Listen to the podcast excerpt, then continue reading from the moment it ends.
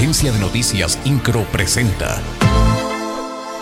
Resumen informativo. La secretaria de Gobierno Estatal Guadalupe Murguía Gutiérrez aseguró que en Querétaro se trabaja para la seguridad. Esto ante los acontecimientos que se presentaron en los municipios de Querétaro, Corregidora, Pedro Escobedo y San Juan del Río. Indicó que cuando se presentan este tipo de situaciones en la entidad, se trabaja, se investiga y se obtienen resultados. El secretario de Desarrollo Social, Agustín Dorantes Lambarri, dio a conocer que ya arrancó la entrega de las tarjetas Contigo para mujeres. Indicó que comenzaron la entrega en los municipios de Peñamiller, Colón y Tolimán. Detalló que las 15.000 beneficiarias recibirán un apoyo de 1.500 pesos bimestrales con el objetivo de que puedan apoyar su economía.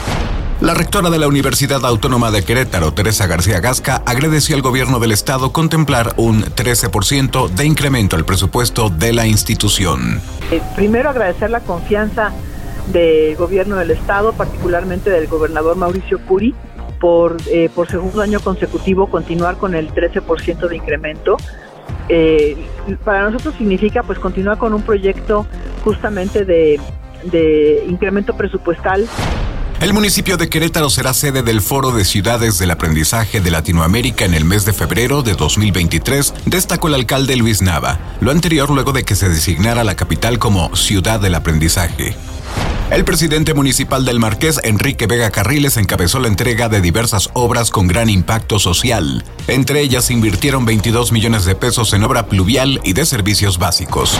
El aumento del 20% al salario mínimo que se aplicará a partir del 2023 incentivará el consumo en el rubro comercial, por lo que es positiva la medida que acordó la presidencia de la República y los sindicatos de trabajadores. Así lo indicó Fabián Camacho Arredondo de la Cámara Nacional de Comercio Canaco en Querétaro. Creemos que al desarrollarse una política de nivelación salarial en este ejercicio, también se contribuye a mantener eh, un ejercicio de consumo y que finalmente logre tener un aliciente para seguir eh, avanzando y fortaleciendo la economía.